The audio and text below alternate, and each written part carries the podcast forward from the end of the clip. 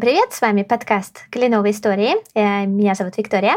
Э, и сегодня я с э, замечательной гостьей Сабина. Сабина, привет. Привет, Вика. Мы сегодня обсуждаем, наверное, самую трогательную тему, которую мне очень давно хотелось обсудить и которую я вижу здесь. Это Канада детская. И очень рада, что Сабина присоединилась к нам и расскажет поподробнее про вот эту чудную сторону Канады. Но для начала хочу вас познакомить с Сабиной. Сабина, можешь, пожалуйста, пару слов о себе рассказать? Конечно. Во-первых, тоже спасибо большое за приглашение. В принципе, ничего необычного а, нет, какой-то экстраординарной здесь истории.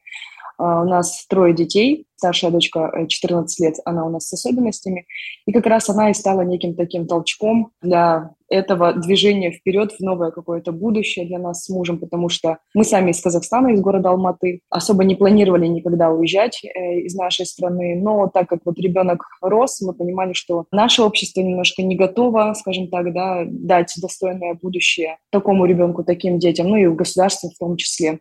Вот поэтому, ну, когда поближе познакомились с Западом через Соединенные Штаты, а потом узнали различные программы Канады, вот они нам показались как бы полегче, попроще в плане иммиграции, заинтересовались. Муж нашел работу в Канаде, в городе Торонто. И вот мы здесь, пока у нас здесь нет постоянного статуса, мы на рабочих визах, ждем нашего э, статуса permanent resident. Таким образом, скажем, тогда оказались мы в Канаде, вот полтора года уже живем, очень всему рады, все нам очень интересно. Да, но у вас на самом деле замечательная семья, у тебя потрясающий инстаграм-аккаунт, э, в котором ты тоже делишься своими впечатлениями о жизни в Канаде, но еще у тебя э, очень интересная история, связанная с детками, потому что, насколько я правильно поняла, вы решили, что один из ваших детей станет американцем в какой-то момент. Да, в какой-то момент. Ну, это, это, кстати, стало, наверное, таким вот основным, э, не знаю, сдвигом, что ли, каким-то. Вот именно я имею в виду, когда в голове что-то у тебя меняется, потому что мы поехали рожать второго нашего ребенка в Соединенные Штаты, и это все равно это западный мир, это другие взгляды, другой менталитет, отношение к жизни, не знаю, к законам, а другое совершенно общество. И мы там провели три месяца, и вот старшая дочь как раз-таки там пошла в школу, три месяца она проходила там в школу. И вот тогда мы, наверное, с мужем и увидели, как наш старший ребенок по-другому себя ведет, по-другому смотрит на мир, к нему по-другому относится. Мы стали спокойнее, никто не делает бесконечных там как-то замечаний. То есть все по-другому, вот правда, образование, совершенно другой уровень, я имею в виду не самого качества академических знаний, а вот именно больше здесь, наверное, социальное вот это отношение, когда ребенок с большим удовольствием идет в школу, когда ему там радостно, он приходит, рассказывает кучу разных историй, он всегда в хорошем настроении, нет никакой подавленности. Благодаря этому мы, наверное, и стали задумываться все-таки ну вот, о переезде, о том, чтобы что-то изменить в жизни. Ну да, вы некоторое время провели в США, но мне вот любопытно, а почему вы решили, что там жить, э, наверное, не очень хочется и хочется рассмотреть Канаду? А, дело, наверное, не в том, что хочется или не хочется. Возможно, как бы Соединенные Штаты в какой-то степени более э, привлекательны через ну, свою, скажем так, да, развитость своей страны и так далее. Вот. Но иммиграционная политика там очень сложная, то есть гражданство или грин-карт получить ну, крайне сложно. У Канады намного проще в этом, и по проще и понятнее иммиграционная политика. Очень большое количество различных программ, как говорится, на любой вкус и цвет, в зависимости, не знаю, от ваших возможностей, возраста, образования и так далее. В Соединенных Штатах э, ну, как вы знаете, очень густонаселенная страна, поэтому там даже в плане работы найти достойную работу очень сложно. Мы, конечно, там сходили, как большинство, бывая в Соединенных Штатах, сходили к иммиграционным адвокатам, посоветовались, все узнали, спросили, оценили свои шансы.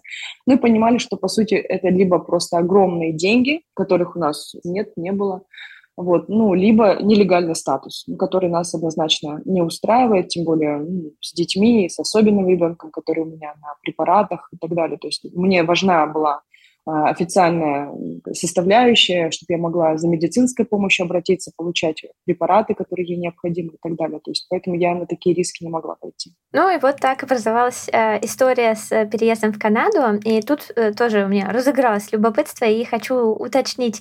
Ты уже упомянула, что твой муж нашел работу в Канаде, находясь в Казахстане, правильно? Да, все верно. А очень часто говорят, что это почти нереально или это невозможно. И вот э, мы разговаривали разговариваем с человеком, который буквально на себе испытал эту историю. То есть э, можешь ли ты хотя бы чуть-чуть э, в общих чертах э, характеризовать, как проходил у вас этот процесс и насколько это было сложно? Здесь вообще нет ничего, скажем так, сверхъестественного. То есть изначально мы пытались попасть в Канаду по студенческой визе. Был отказ, и мы подумали, что, ну, наверное, как бы эту идею, в принципе, с переездом в Канаду придется, не знаю, чуть ли не похоронить или как минимум отложить. Но так образовалось, что один из его очень хороших знакомых написал в общем чате, что он переехал в Канаду.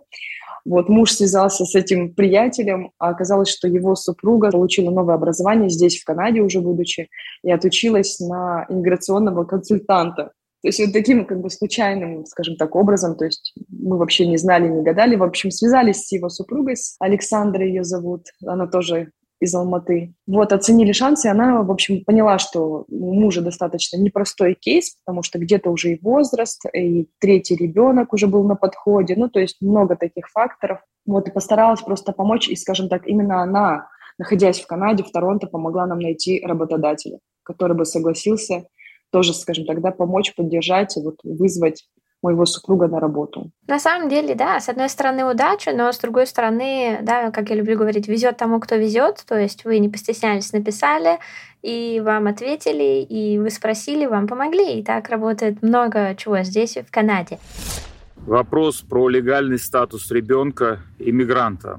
Такой же, как и легальный статус ребенка гражданина Канады. Если вы здесь находитесь э, по законному статусу, ну, например, на рабочей визе или на учебной визе, или уж тем более, если у вас здесь вид на жительство, то ваш ребенок в правах, в принципе, э, имеет то же самое, что и дети граждан Канады. То есть э, общая образовательная школа будет бесплатна. Если хотите там частные школы, ну, понятно, за это дело нужно платить. Плюс еще вот такой момент, э, спрашивают про пособие очень часто. Но нужно понимать, пособия не работают так, что вы какие-то там деньги получите на руки. Вот, как правило, такого нет. Пособия здесь работают в том смысле, что вы получаете определенные налоговые кредиты, то есть э, какую-то часть налога с вас не взимают, э, учитывая, что у вас, э, допустим, низкий уровень дохода и есть дети.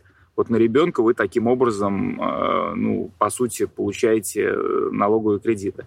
И вы получаете бенефиты на ребенка, и там можно говорить о том, что есть зависит от провинции э, разные программы, но это реально копейки, это там 200-300 долларов в месяц. Их ни на что вам особо не хватит, просто приготовьтесь, привыкните к мысли о том, что в Канаде вам придется за ребенка, в общем-то, платить довольно серьезно. Школа бесплатна, все остальное не бесплатно, но что-то на налогах вы сможете списать. Ну и вот вы э, приехали. Вот это моя самая любимая часть и моя любимая часть про первые впечатления. Расскажи, пожалуйста, про них. Что ты увидела, что тебе бросилось в глаза и во что ты сразу влюбилась, а во что не очень? Первые впечатления были немного смазанными из-за локдауна, да, из-за коронавируса, ковида и все остальное. То есть мы сидели 14 дней на карантин, это была зима, мы прилетели в феврале, Поэтому, конечно, сначала было очень грустно, был тяжелый перелет с тремя детьми, восемь чемоданов. Это было, ну, такое, как сказать, прям вызов, челлендж для нас. Вот, но мы справились, вот 14 дней отсидели на карантине. Этот период, конечно, было очень грустно. Когда мы уже вышли из карантина, уже постепенно, тут уже был март, то есть прилетели мы зимой, вышли из дома весной. И тут уже, конечно, впечатления стали поярче, несмотря даже на то, что все равно был локдаун и, ну, не знаю, там кафе, различные общественные места, все было закрыто, но сами, наверное, люди здесь сделали, ну, сыграли большую роль, потому что, правда, все улыбаются, все, не знаю, довольны жизнью, все с тобой здороваются, не знаю, на детской площадке, там, дальше мы, когда переехали уже в многоэтажный дом, там арендовали квартиру, то есть в лифте, это, ну, это невозможно не замечать. То есть если у нас, например, вот откуда я родом, да, ты наоборот подумаешь, что тот, кто тебе улыбнулся, ну надо же, какой странный человек, вот, потому что он чуть ли там не единственный сзади. А здесь наоборот, если вдруг кто-то тебе не улыбается или не здоровается, ну, вот это бросается в глаза, понимаете? То есть как бы все как бы перевернуто здесь. Поэтому вот это вот здесь, наверное, именно в а, людях какой-то был шарм, вот первое впечатление. Потом, конечно, мы занялись ведь в первую очередь документами, да, там нужно было различные за банковские карточки, вот сотовую связь подключить и так далее и тому подобное. Мы ничего этого не знали и, ну, не знаю, делали какие-то ошибки, возможно, задавали глупые вопросы. И то же самое, то есть люди вообще, никто, не знаю, не крутил виска, не закатывал глаза, не цокал, не цикл, все старались помочь. Даже если ты говоришь, ну, ну, извините, если я задаю глупые вопросы, нет, нет, задавайте еще, если вас что-то ну, беспокоит, вам что-то непонятно. То есть все готовы помочь. Просто потом мы поняли, что от того, что это все-таки страна иммигрантов, все, кто откуда только возможно сюда приезжают, здесь живут, начинают точно так же с нуля и точно так же ничего не знают, то есть делают э, все эти первые шаги. Поэтому каждый, скажем так, от того, что он бывал в этом же положении, он знает, что такое, проходил этот путь, он с большой радостью помогает. И вот э, основное, наверное, мое впечатление такое самое сильное, больше всего именно от людей, от вот этого общения, такого открытого, простого, понятного, с улыбкой. Да, вот я очень часто обсуждаю этот вопрос, и э, честно могу сказать, и думаю, наши слушатели подтвердят, что, как правило, все говорят именно про вот это отношение и вот это то, что здесь называют, да, вайбом. То есть вот этот такой позитивный вайб, он чувствуется, и хочется к нему становиться ближе и радоваться ему постоянно. Э, есть тут такая э, классная фишка. А расскажи, пожалуйста, как детки отнеслись к переезду? То есть понятно, что они маленькие, но все-таки они поняли, что вокруг что-то новенькое? Ну, а, малыши, э, то есть на тот момент двум младшим детям было а, два там с лишним годика, и дочке только-только год исполнился младший. Они, ну, наверное, особо прям так ничего не поняли. То есть это для них тоже было некое такое приключение, какой-то новый дом. Сначала самолет, потом новый дом, а, где-то какие-то новые игрушки. Ну, вот так, я бы сказала. Я вообще по ним ничего такого не заметила. Единственное то, что мы приехали и, конечно, ну, сами, когда вот эти часовые пояса, климатизация, все остальное, то есть э, мы быстрее-быстрее подключили телевизор, чтобы как-то их отвлекать, и можно было разобрать чемоданы, в себя прийти, не знаю, там, полежать после перелета, после стресса. И все было ведь на английском, то есть дома мы смотрели на русском языке, здесь все на английском. И они сначала просили, но они от того, что не понимали, что происходит, что там говорят в телевизоре, они просили включить им мультики на русском языке. вот, но, может быть, буквально 2-3 дня, и, наверное, им стало в целом все понятно. Самая главная картинка. У старшей дочки, конечно, было посложнее, потому что и так подростковый период, плюс, ну, из-за ее особенностей она порой не может а, как бы высказать какие-то свои чувства, их нормально проявить, объяснить, что с ней происходит. Поэтому у нее начались вот эти вот эмоциональные такие качели, да, то она в хорошем настроении, то она хочет к бабушке домой, то я хочу обратно в Алмату, то потом она снова начала говорить, ну, когда я уже в школу здесь пойду, я хочу со всеми познакомиться. То есть, хотя ее, конечно, мы готовили. Понятное дело, что она уже девочка большая, взрослая, там в школу ходит, и мы с ней много разговаривали, мы с ней показывали Канаду, мы вместе с ней смотрели различные видео на Ютубе, Uh, вот, то есть мы про все, про все про это говорили, но в любом случае у нее однозначно был стресс, и причем я бы сейчас уже, uh, вот спустя некоторое время, я понимаю, что у нее был такой немножечко даже затяжной стресс в том плане, что потом, когда она уже пошла в школу, точнее, она не пошла, у нее была школа онлайн тот год, ну, то есть для нее, видимо, много чего было непонятно. А потом, когда она уже с сентября физически пошла в школу, ну, то есть вот этот учебный год, который сейчас идет, она стала, наверное, еще больше где-то скучать по родным, потому что ей такого понятного для нее общения не хватало, и она периодически говорила, когда мы поедем в Казахстан. То есть спустя, ну, не знаю, несколько месяцев она, она стала задавать эти вопросы. То есть, видимо, она думала какое-то время, что это все какое-то путешествие, которое до сих пор длится, там, не знаю, два-три месяца. А потом, когда уже, ну, еще больше этот срок затянулся этого путешествия, она стала понимать, что что-то уже по-другому, а, что мы здесь обустраиваем жилье, там папа ходит на работу, ну и так далее что младший ее братишка да, идет в детский сад, что все это надолго. И вот она стала все больше спрашивать про Казахстан. То есть у нее немножко такой период адаптации был достаточно длительным. Угу. Но вот у тебя еще на страничке интересно написано, что она на самом деле очень увлечена английским, э, старшая дочка, и э, он ей ну, очень близок.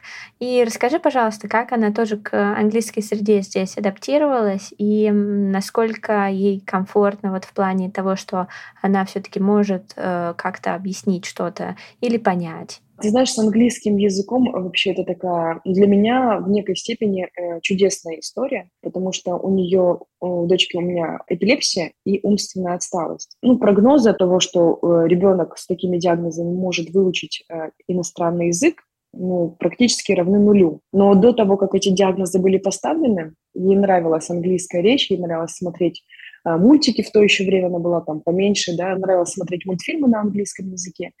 И просто случайным образом мы решили попробовать отдать ее на курсы английского. Поговорили с педагогом о том, что у ребенка особенности, возможно, нужен немножко другой подход.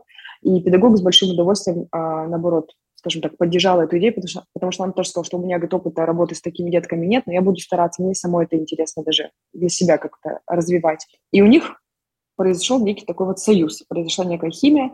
Спустя полгода этих занятий а, мне эта, эта учительница сказала, что она говорит, я не знаю, каким образом. А это говорит, как будто бы на каком-то интуитивном уровне Алина, ну вот моя дочка, учит английский, потому что она говорит, это не так, как я преподаю, это что-то другое. Она просто знает ответы на вопросы, которые я задаю в течение урока, там, или что-то спрашиваю, что-то показываю. То есть я вижу, что она все абсолютно понимает, она на все правильно отвечает. И посоветовала, она говорит, если есть такая возможность, попробуйте отдать ее э, в школу ну, с иностранным языком обучения. Мы попробовали, нас взяли. Ну, естественно, говорю, академические знания, понятное дело, то есть они разнятся, но сам именно разговорный язык, у нее никогда не было проблем, с языком никогда не было языкового барьера. И вот когда мы уже тоже поехали э, в Штаты, где на три месяца ходила в школу, точно так же, то есть у нас не было такого, что учитель бы переспрашивал у меня, что имеет в виду ребенок, или там поняла ли она, или там, ну, какие-то, да, я не знаю, там вот вопросы там школьных каких-то моментов. То есть вообще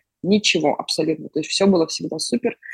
И точно так же здесь, в Канаде, а, однозначно ее, потому что она в ежедневной практике, да, с языком, ну, то есть потому что она в школе, постоянно в нем, она бывает в различных ситуациях с детьми, с учителями, не знаю, с каким-то школьным персоналом, в школьном автобусе.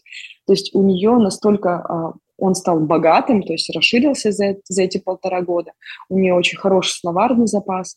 Вот она может иногда, там, не знаю, в связи со своим настроением как-то что-то э, не совсем правильно высказывать. Но то, что касается э, школьных моментов, у нас э, совершенно нет никаких проблем. И вот сколько бы я ни была в школе или на каких-то э, митингах, даже по звонку, еще где-то она меня может там корректировать или дополнить, или быстрее, чем я, ответить на, то ли, на тот или иной вопрос. И, конечно, для меня таким самым, наверное, важным показателем стало то, что не так давно у Алины, ну, где-то чуть больше месяца, начались раз в неделю занятия с психотерапевтом. То есть и те моменты, в которых я терялась, потому что там поначалу были где-то медицинские вопросы, да, там, как ребенок родился, там, как он рос, там, и так далее, то у Алины вообще, вот мы с ней сидели просто рядом на первой встрече э, с психотерапевтом, она просто вот как рыба в воде, правда, по-другому не скажешь. То есть настолько ей все понятно, все легко. Потому что нас изначально спросили, ну а как ребенок будет заниматься с психотерапевтом, если у нее, ну, родной язык все равно русский? Я говорю, ну не знаю, давайте попробуем, ну, как минимум, да, если там вы будете видеть, что у нее не получается, я буду это замечать, то, конечно, мы отменим. Зачем мучить друг друга? Вот, но после вот этой встречи знакомства я поняла, что вообще никакой проблемы нет, и наоборот, это очень круто. Я настолько сидела и гордилась своей дочерью, как она хорошо знает английский. Тем более, несмотря на свои диагнозы, что это уже большая победа в ее жизни. Давай поговорим чуть-чуть про школу еще тогда. На самом деле это все очень интересно, потому что особенно то, что касается особенных деток, это всегда очень тонкая такая работа. Когда я сюда, например, в Канаду приехала, я, например, была удивлена тому, как общество открыто. То есть, когда мы говорим об инклюзии, если мы говорим в контексте наших стран, да, то это такая-то тоже ситуация под вопросиком.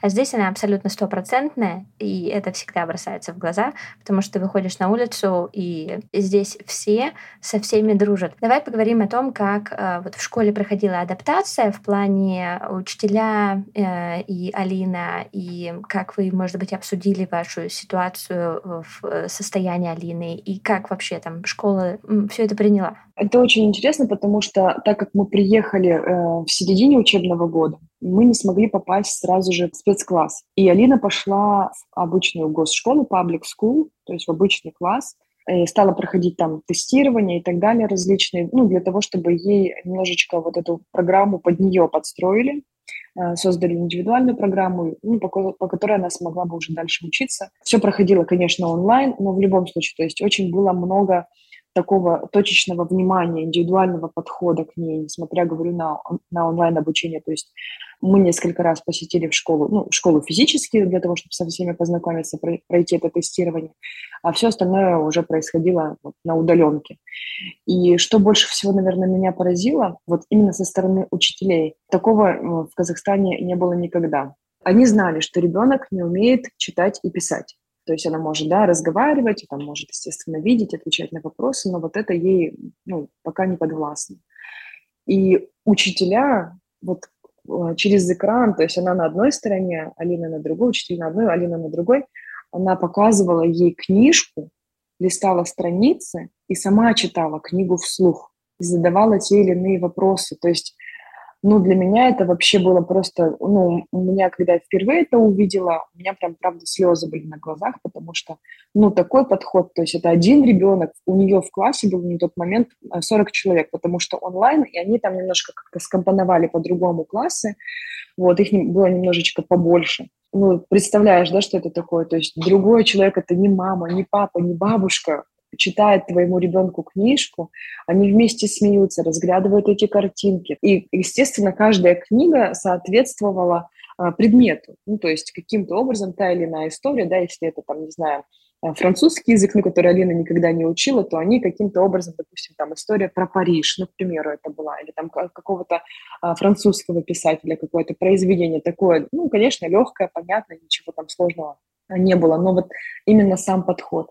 И вот со временем, в течение вот этого полугодия, которое она проходила а, онлайн, они адаптировали под нее вот таким образом всю программу. Конечно, от нее не требовалось а, сдачи каких-либо там, не знаю, докладов, рефератов или каких-то работ, а, но вот именно вот это онлайн-обучение, когда она могла вместе со всеми там петь, танцевать, ее везде подключали, она везде была в классе, она могла включать видео, например, конференцию и быть вместе, Э, с другими детьми, с другими учениками. То есть, несмотря на то, что она была на индивидуальной программе, на определенных предметах, были такие занятия, как, допустим, физкультура, да, музыка, там, где более вот именно творческий вот этот момент, то а, ее подключали по видеосвязи, она со всеми здоровалась, она со всеми а, там общалась, спрашивали, как у нее дела, как, допустим, прошли ваши выходные. И, конечно, это было настолько непривычно, что учителя с учениками, со студентами общаются в совершенно неформальной форме, там, hi folks, how are you, там, и так далее, отмечают какие-то, не знаю, там, а, праздники, связанные, допустим, не знаю, с Гарри Поттером, устраивают пижамные дни. И точно так же это было и онлайн, то есть вы сегодня можете вообще там как хотите там выглядеть. Вот, поэтому основная адаптация проходила онлайн, но, наверное, плюс этого онлайн-обучения для меня был в том, что я могла это наблюдать. Потому что когда она, вот как сейчас она в школу, да, ходила вот этот год, я уже этого не вижу, потому что она уезжает на скулбасе, и все, как бы, возвращается в 3 часа дня точно так же на скулбас. А так я онлайн, я могла все это видеть, я могла все это слышать, я могла периодически общаться с разными учителями, не только с классным руководителем или с директором, да, а с, предме- с предметниками в том числе. Поэтому это для меня был очень интересный опыт, и, скажем так, да, все это вот так вот наблюдать. А здесь уже, когда школа пошла обычная, новый учебный год начался, ее перевели уже в спецшколу, то есть за это время все прошли все эти тестирования и все остальное, нашли для нее место. Здесь, конечно, началось, наверное, еще больше удивления уже непосредственно вот от такого специального подхода, при том, что все дети в классе разные. Понятно, что все они э, именно, с, скажем так, с интеллектуальными проблемами, да, то есть у них в классе нет э, детей, у которых какая-либо инвалидность именно физического плана, а вот именно у которых нарушение интеллектуального а, характера. Вот, и тоже как учителя с этим справляются, у каждого ребенка своя программа, тоже к каждому ребенку а, отдельный подход. Я вообще потрясена школьной программой. Я не изучала программу э, специальную, но общую программу, общий стандарт антарийский я с удовольствием изучила, потому что у меня тоже есть местные школьники, с которыми мы занимаемся и готовимся к поступлению в университеты. Но, честно скажу, когда я вообще начала изучать, я была потрясена тем, что есть предмет такой, как медиа, то есть э, они изучают э, интернет, они изучают Инстаграм, они находят мемы и их анализируют, да, они читают, они смотрят новости и потом их делают по ним презентации, насколько можно верить этим новостям, насколько нельзя им верить, или где тут байс, э, да, где с каким-то уклоном, почему они таким образом представили эту информацию. Это тоже была программа как раз-таки 6, 7, 8 класса, то есть у меня возрастные группы такие есть. И потрясающе то, как они также работают с э, книгами. Я вот каждый раз, когда думаю про школу, вспоминаю нашу эту литературу великую, э, на самом деле, которая действительно великая, но зачем она была нужна мне в 11 лет, это загадка. А вот здесь, когда я вижу, какие книги подбираются, потому что они подбираются для написания сочинения, то есть одна небольшая история, которая посильна детям, то есть это не 400 страниц нужно прочитать, а 40, и по ним написать сочинение так, чтобы это было в удовольствие тебе и учителю, и вообще всем. И есть ли у тебя еще такие э, любимые задания, которые тебе тоже очень нравится, что их задают и что их преподают? Конечно, скажем так, да, того, что все-таки это спецкласс, в ее классе сколько, по-моему, 8 человек. Историй, возможно, не так много, особенно вот таких вот прикладного э, характера, я имею в виду, да, но это того, что все-таки она отделена но получая а, вот, там, раз в три месяца вот этот репорт, да, а, такие сведения да, о том, что ребенок делает в школе, какая работа проделанная, из точки А в пункт Б, да, вот потом связываюсь а, с учителем, и он тоже делится. Мне нравится, что Здесь э, такой вот именно прикладной э, подход именно к подготовке к самостоятельной жизни ребенка. То есть у них два раза в неделю проходят уроки серии ну, как бы кулинарного дела, да, допустим, они там готовят пиццу, то есть они все вместе, вот каждый сам себе индивидуальную пиццу готовит, как она выглядит, там, как устроена, не знаю, там, микроволновка или духовка, там, плита, то есть как к ней подходить, что делать, как правильно включить. Стараются все довести до автоматизма. Э, я как-то рассказывала в Инстаграм своим подписчикам о том, что я сначала, когда получила один из репортов, я возмущалась, думаю, что это тут написано? А, учат Алину допустим, там, ну, обуваться, переобуваться, там, а, а, что-то в одежду менять, к примеру, я говорю, там, руки мыть, я думаю, зачем, она же все это умеет у меня. И я с таким возмущенным немножко настроением созванивалась с учителем, он говорит, нет, вы неправильно поняли, она все это умеет, но наша задача настолько как бы вот до, довести до автоматизма у ребенка, чтобы вот как у нас, то есть он понимал, потому что дети с особенностями, они ждут все время подсказки, что вот сейчас им скажут, что делать. Там, допустим, давайте собирайтесь, сейчас а, мы пойдем на улицу, поэтому ты переодевайся и а, обувай ну, обувь, да? Ну, грубо говоря, другой ребенок с такими же особенностями, он может просто, ну, вот выйти босиком или там пере, не переодевшись куда-то пойти, или не по погоде одеться, к примеру, да? То есть им во всем нужна подсказка, поэтому всему этому уделяется, ну, максимальное количество времени, вот сколько нужно на самом деле, да, каждому из них, э, чтобы без подсказок, то есть задача учителя сказать просто time, да, обед, и ребенок должен встать из-за своего учебного места и пойти мыть руки и э, взять свой обед, ну, начать кушать свой обед. То есть а ребенок с особенностями, он может просто дальше сидеть и ждать, а что же будет дальше, или там, что ему делать, будет ждать команд. Просто нам, людям, кто, естественно, скажем так, нормотипичным, нам кажется это, ну, не знаю, порой глупостями или какой-то фигней, которой там, не знаю, занимаются в школах. Или у них э, был, например, такой момент, что а, прям такая пометочка а, доводить а, диалоги с Алиной до одной минуты. Что такое одна минута? Нам казалось, что это вообще это мелочь. Когда мы начали выполнять эту работу, это оказалось, ну, конечно, ну, не каторгой, да, но практически. Почему? Потому что ты спрашиваешь, ну, допустим, там, ну, как у тебя дела? Все good все, тишина. Это очень сложно, оказывается, ну, как бы вот, когда это именно как задание, потому что если это не задание, ты этого не замечаешь. Ну, думаешь, ну, гуд и гуд. Ну, как бы и пошел дальше своими делами заниматься, да. Вот. А тут, когда это как задание, ты должен же тоже продолжать задавать вопросы. А ты задаешь вопрос, ну, а как день в школе прошел, а что интересного было? А она все время односложно отвечает. Все mm-hmm. хорошо, все хорошо, ничего не произошло, все хорошо. Ну, это То подростковое есть, такое еще даже. Да, и все, и время тянется, а плюс это же должен быть как бы диалог, а ребенок тебе в ответ не задает вопросы. И ты должен, должен тоже его научить. Алина, ты должна спросить, а как я, а как мой день прошел? Там, допустим, мама, а что ты приготовила сегодня? Или что мы будем делать на выходных?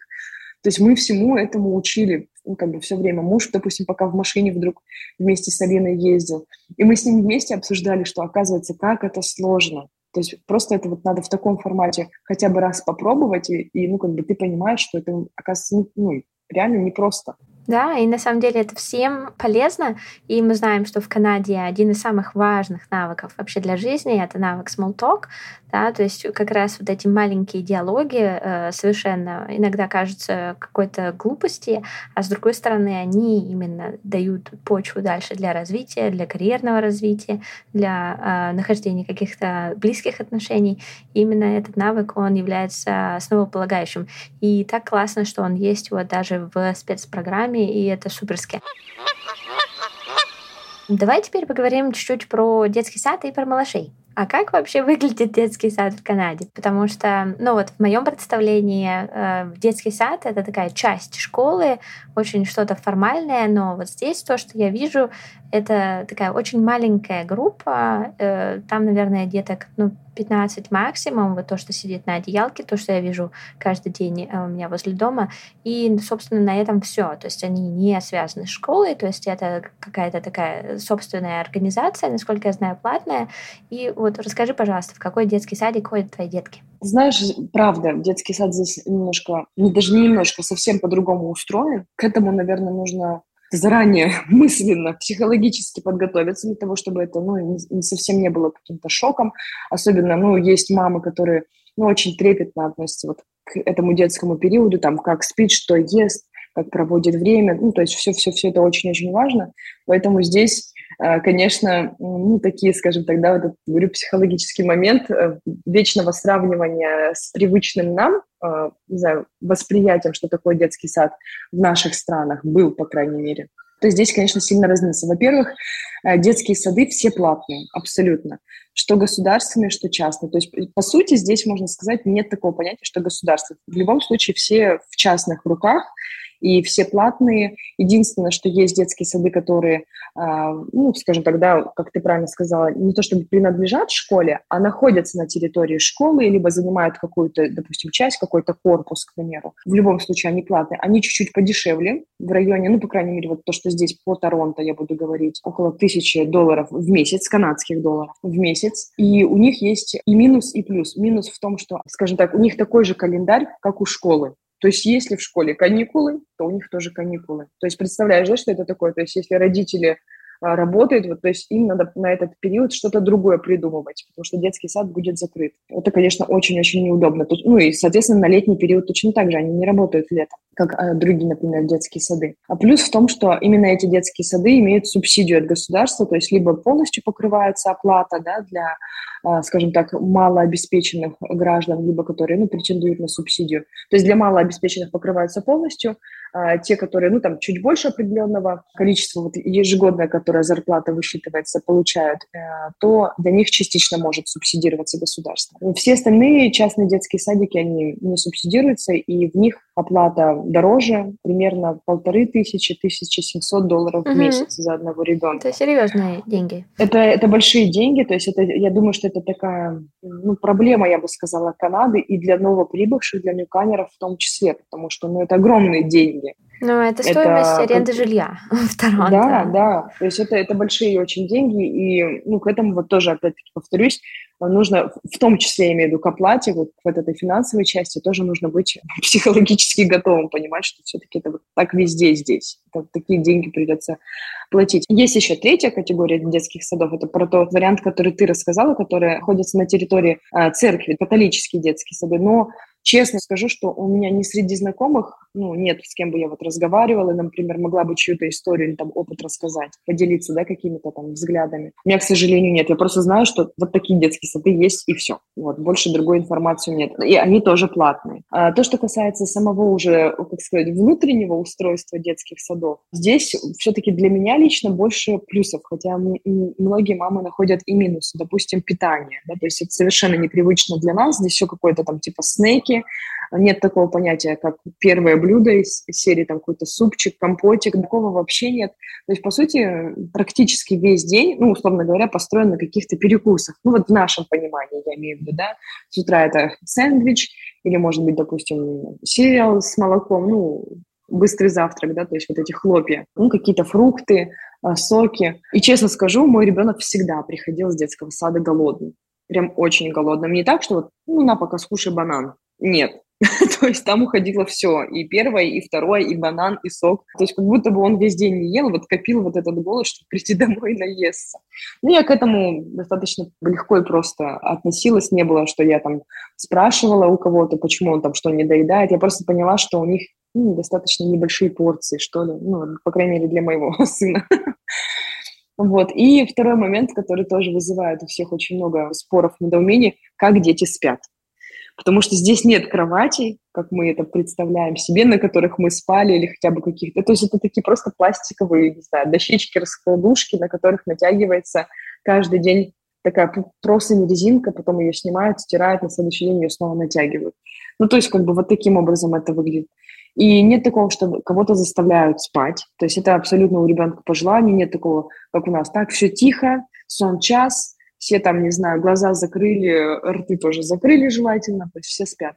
Тут такого нет, то есть, ну, не хочешь спать, ты можешь тихонечко пособирать там вот в уголке пазлы или посмотреть книжку, там, не знаю, вот, то есть как-то так, или там кубики поскладывать. Очень легко, и, ну, по крайней мере, в нашем детском саду, куда мой сын ходил, у нас было приложение на телефон, где в конце дня высылались э, фотографии и описание ну, индивидуально под каждого ребенка, э, как прошел его день. То есть каждый день я получала такой отчет, сколько он проспал, сколько раз он, в какое время он сходил в туалет, что он кушал, попросил ли он вторую порцию, ну, добавку, да, допустим, там, сколько он погулял, какую поделку он сделал, ну и так далее. А потом где-то раз в три месяца высылается э, такой уже большой отчет, о пройденном материале. То есть, например, если это осень, да, они все связаны с осенью, почему листья желтеют, как это происходит, не знаю, как природа, что мы готовим осенью, какие праздники проходят осенью, ну вот и так далее. Ну, точно так же зима, весна, например если по сезонам. И мне очень нравится, что у них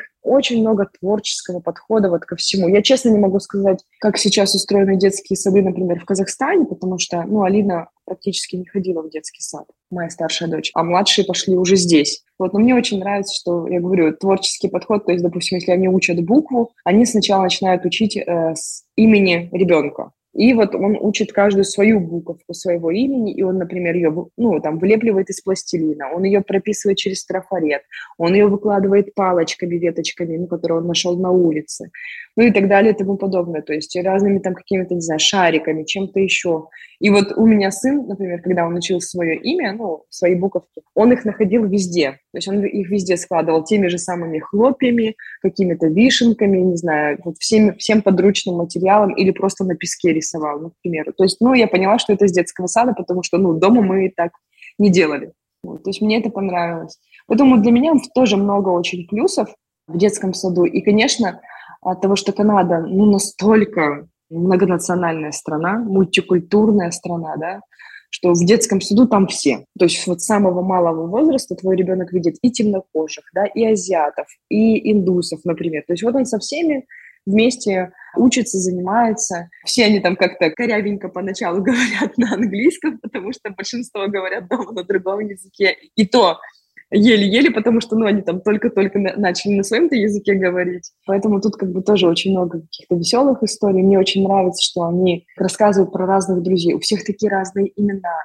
Каждый отмечает свои праздники и приносит, допустим, ну, какие-то подарки, где-то иногда с каким-то национальным колоритом в детский сад. Там какие-то, не знаю, там бусики, какие-то поделки. Я говорю, что это такое? Потом он, ну, он мне пытается объяснить. Или, например, воспитательница пишет в этом приложении, что вот, допустим, сегодня есть такой индийский вот праздник, такой-то, такой-то, вот его отмечают так. И вот несколько наших там мам э, решили вот так вот его отметить для детского сада, передав, ну, какие-то подарочки тематические э, остальным деткам в группе. И вот мы так знакомились, например, с какими-то другими праздниками. Вот, вот это мне очень нравится. То есть для меня вот это все а, общение, вот это социальное, какие-то, не знаю, навыки, взаимоотношения, правила, как люди общаются, дружат, все друг другу улыбаются и все остальное. Для меня это важнее, чем что мой ребенок поел или там как он поспал. Ладно, я его сама накормлю, я его пораньше уложу, ничего страшного. Ну, то есть вот я к этому так отношусь. Угу. Да, потому что общение, вот как мы сказали, что общение с людьми, оно в Канаде вообще бросается в глаза, как только ты приезжаешь. И вот как классно оно начинает э, проявляться еще с ранних лет, с детского садика, и как они взаимодействуют друг с другом. Конечно, это потрясающе. Я часто встречаю очень болтливых малышей, и мне тоже любопытно, насколько болтливы у тебя малыши, и как много они сейчас уже, ну спустя полтора года, начали говорить на английском. Они очень хорошо говорят на английском. Для меня это тоже было удивление, потому что, как я уже до этого говорила, ну, прям какой-то особой подготовки у нас не было. Того, чтобы мы там перешли дома заранее на английский или там учили английские слова. То есть, ну, так потихоньку, может быть, какие-то ну, допустим, цвета мы учили, дублировали, точнее сказать, да, на английском, там, формы геометрические дублировали на английском, животных.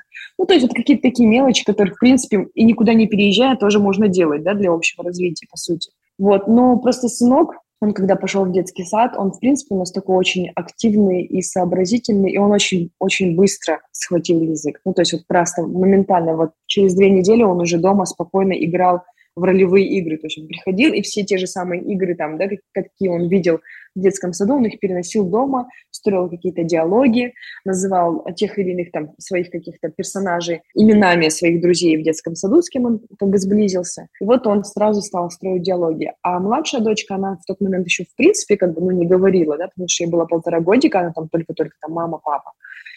И на русском языке она все никак, ну, у нее не получалось, в общем, как-то оно не шло. То есть мы просили ее повторять те или иные слова, она там, кроме мама, папа, больше особо ничего не говорила. И моя мама говорит, ну, слушай, ну, попробуйте на английском.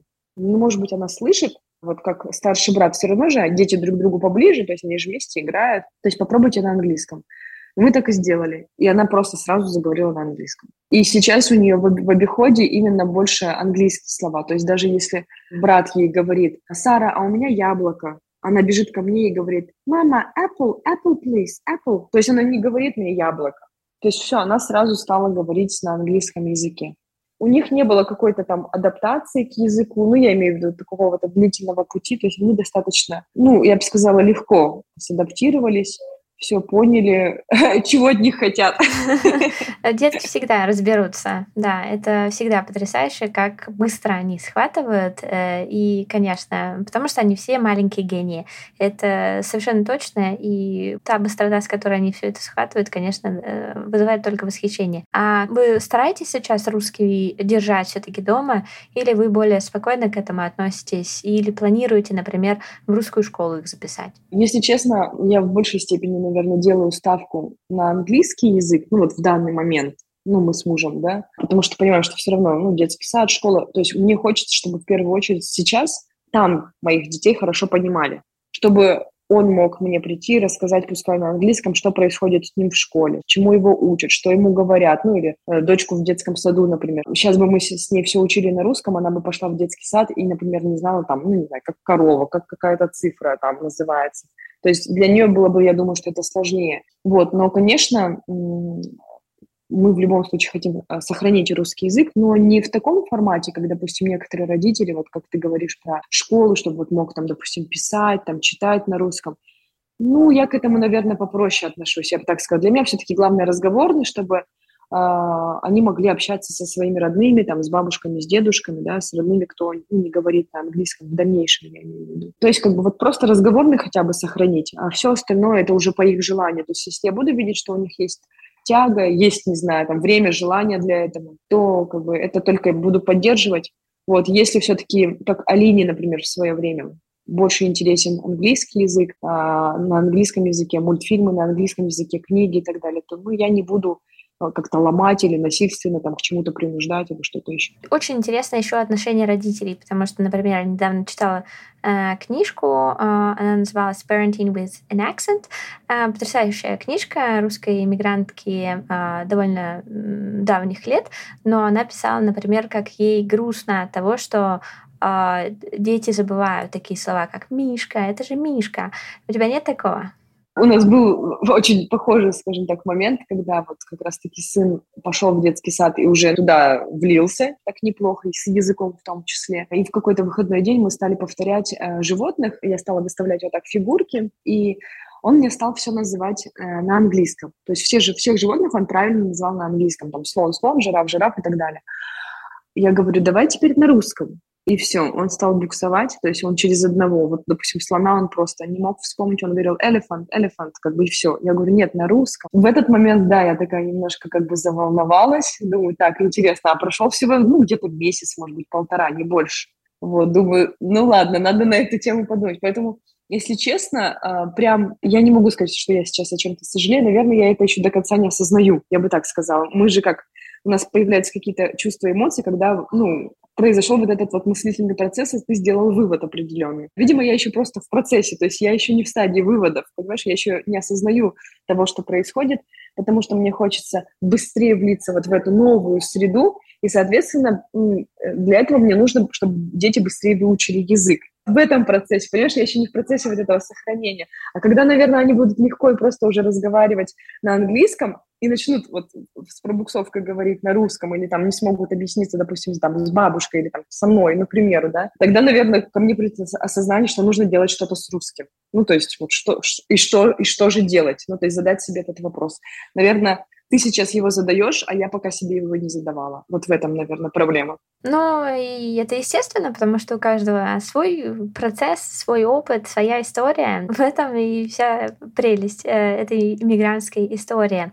А мы еще с тобой не обсудили одну маленькую, э, но очень важную тему. Это как происходит у вас взаимоотношения с врачами. Потому что детство — это такая очень врачебная тема. Все ходят по поликлиникам, обычно делают прививки, по возрасту, уточняют, как идет развитие и как у вас э, сейчас с этим обстоят дела. О, это такая сложная медицинская тема, это очень сложная тема, мне кажется, для Канады и для вот всех новоприбывших, да и не для новоприбывших тоже. Потому что я знаю очень много негативных историй про медицину в Канаде, с тем, как здесь все долго, как все как-то вот неправильно устроено, не знаю, не по-человечески и все остальное. Но у меня просто совершенно другой опыт. Вот честно скажу. У меня нет а, негатива к медицине в Канаде. И я объясню почему. Конечно, здесь все очень долго. То есть любая запись, надо на нее записываться. То есть, конечно, это шокирует. Однозначно. Меня тоже это шокировало. Особенно, понятное дело, со старшим ребенком, у которого эпилепсия. Ну, как бы ты не можешь ну, спокойно относиться к медицинской теме. Она для тебя очень важна. Мне было важно как можно быстрее там, найти э, врача, family доктора, найти педиатра, потому что здесь в Канаде дети до 21 года числятся у педиатра, то есть такой достаточно ну, длительный период. Вот, и поэтому для меня это было очень важно, что если вдруг, ну, не знаю, как, как, какой-то экстренный случай, чтобы у меня был человек, уже знающий нашу историю медицинскую, все остальное, ну, мне нужны были препараты, да, для дочки, вот, и ну, мы нашли Family Doctor, это тоже был такой еще квест, особенно мы, конечно, сначала мы хотели русскоговорящего, Family Doctor получилось найти русскоговорящего, педиатра нет. Ну, тут уже стали приспосабливаться, я думаю, ладно, надо выходить из зоны комфорта, надо учить язык, надо углубляться в этот язык и так далее. В принципе, ну, вот за полтора года никаких сложных ситуаций, чтобы я не могла как-то объясниться, не было пару раз, честно признаюсь, пользовалась. Google переводчиком прямо на месте. Вот, но все относятся к этому с пониманием, где-то даже с юмором, поэтому все нормально. И э, когда мы стали записываться на обследование, допустим, к невропатологу нужно было, да, там, а, попасть и так далее, мне говорят, все, окей, хорошо, мы вас запишем, мы вам перезвоним, вот мы будем составлять расписание, мы вам перезвоним. И, например, в августе записывают на январь. Oh-oh. Это долго. Невропатологу, да. Я так, а, ну, окей. А говорю, а что раньше? Нет, нет, раньше нет. Я думаю, ну, ладно, от того, что, как бы, ну, у меня не экстренный какой-то случай, думаю, ну, ладно, в принципе, окей, пусть будет так. И потом, например, на УЗИ точно так же тебя в октябре записывают на следующий год на май месяц. Ну, то есть вот, вот, вот так как-то все это происходит. Конечно, если это не что-то экстренное, если там у тебя где-то не сильно там что-то болит или какая-то проблема внезапная, то это, в принципе, все можно э, ждать. И это просто нужно иметь в виду, и если, допустим, у тебя есть какой-то плановый вариант, то ты просто можешь, допустим, заранее записаться за год вперед или там за несколько месяцев вперед, зная, что, ну, как вот, говорю, как у дочки, то есть, ну, это же эпилепсия, то есть это не, не что-то вот как снег на голову упало, то есть ты уже понимаешь, что, ага, все равно мне нужна будет консультация невропатолога, запишусь-ка я сейчас. Или там плановый осмотр про педиатра. Все надо про запас. Же. Да, да, все нужно заранее просто продумывать. И если ты к этому готов, ты это можешь сделать и все. Ну, то есть, по сути, вот так это работает. И ежегодный осмотр для взрослых людей точно так же, раз в год. То есть, допустим, Вот я попала к своему family доктору 21 августа.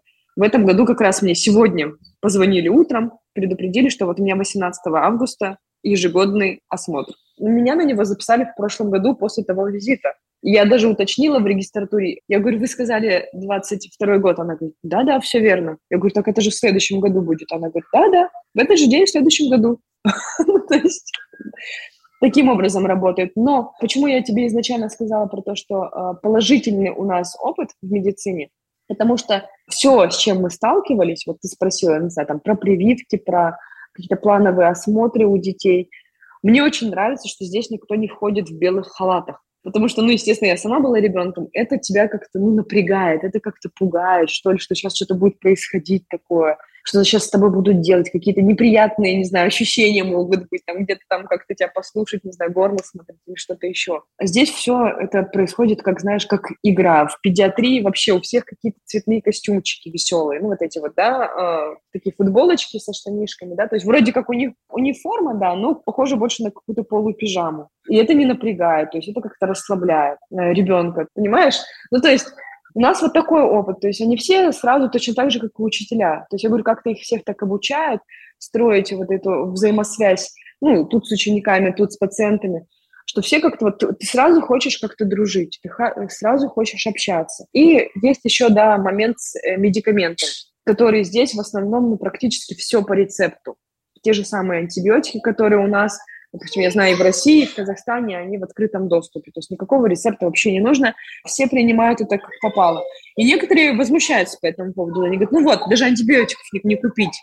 То для меня все это, ну, как бы несложно соблюдать эти правила, несложно было перестроиться на все на это. Причем э, рецепты, знаешь, выписываются вот таблеточка в таблеточку. То есть тебе врач, допустим, прописывает на 5 дней, там, допустим, два раза в неделю, у тебя будет в баночке ровно 10 таблеток, ни больше, ни меньше. Кстати, тут хочется заметить, что мы недавно э, возобновили наш английский э, подкаст на английском языке. У нас есть как раз эпизод, который а, вышел за пару дней до вот этого эпизода, когда он выйдет, у нас есть а, интервью с студентом-медиком именно с э, университета Торонто. Он рассказывал именно, как учатся на докторов э, и вообще все эти процедуры.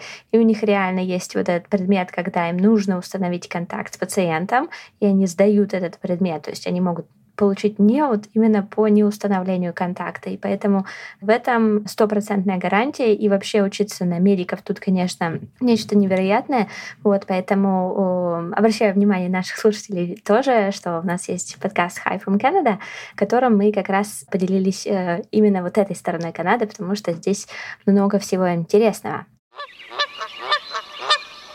Сабина, спасибо большое. У меня остался только один момент. Это а, что бы ты пожелала будущим иммигрантам, которые переезжают с детьми в Канаду? Я честно, я на своем опыте, я скажу, что самое главное – это английский. Вот серьезно. Потому что без языка э, качество жизни реально ну, теряется. Оно намного хуже, чем оно могло бы быть потому что вот мы, даже те темы, которые мы затронули, да, просто там, не знаю, детский сад, школа, медицина, не выходя даже на работу, просто можно не выходить из дома, грубо говоря, ни с кем не общаться, но ты все равно вот попадешь во все вот в эти сферы, ну, если у тебя есть дети, как минимум, да, если ты сам, то с медициной тоже тебе придется столкнуться рано или поздно. И все, ну, то есть и вот это вот качество жизни э, зависит только от языка, потому что если ты испытываешь какие-либо трудности, не можешь что-то объяснить или не можешь понять, чего от тебя хотят, все, ну как бы вот это вот происходит некий такой надлом, происходит раздражение, происходит, а, ну, не знаю, недовольство качеством жизни, тебе кажется, ты сделал неправильный шаг и так далее. Когда у тебя а, этого барьера нет, все намного легче, проще, а, а то и круче, и лучше, и дальше, и больше. Спасибо большое, Сабина. Я совершенно соглашаюсь именно с тем, что английский — это билет в Канаду. Это буквально IELTS, э, если мы говорим про получение пиар, по прохождению именно всей иммиграционной истории и получение статуса, это IELTS, это сдача экзамена, и буквально английский — это билет в Канаду. Иногда мне кажется, что все эти люди, которые могут выучить английский и которые могут на нем говорить, они могут приехать в Канаду. То есть тут уже дальше уже дело идет за малым, и английский, знание английского — это вот э, действительно то, что поможет приехать, адаптироваться и жить счастливой жизнью. Сабина, спасибо большое тебе за а, то, что уделила нам время. А маме троих детей найти время на подкаст невероятно тяжело. Я не представляю, на что ты пошла ради этого. Спасибо тебе большое. Для всех наших слушателей хочу напомнить, что у нас была Канада детская. Канада детская не бывает без шума, поэтому, да, на протяжении нашего подкаста можно было периодически услышать главных героев э, наших э, сегодняшних разговоров. Главных героев моей жизни. Да, спасибо большое. А, наших э, слушателей я призываю обратить внимание на страничку Сабины. Им в Инстаграме и э, на страничку в YouTube, потому что у тебя замечательные истории, замечательные, ты э, делаешь видео, я под вашим впечатлением. Спасибо тебе большое за то, что ты делишься, потому что на самом деле э, мне кажется, что чем больше людей будет говорить о жизни в Канаде, тем больше людей узнают о жизни в Канаде, тем больше людей поймут, что у них есть все шансы получить это, если они этого хотят. Так что спасибо большое. Спасибо тебе тоже большое, Виктория. Мне было очень приятно и очень интересно. Спасибо. Ну что ж, с вами были э, Кленовые истории. Меня зовут Виктория. Вы знаете, что нас можно найти во всех э, соцсетях. Присоединяйтесь к нам в Телеграм. И э, не забудьте оставить отзыв и звездочки, если э, вы прослушали этот подкаст. Ну и до новых историй. Всем пока. Всем спасибо.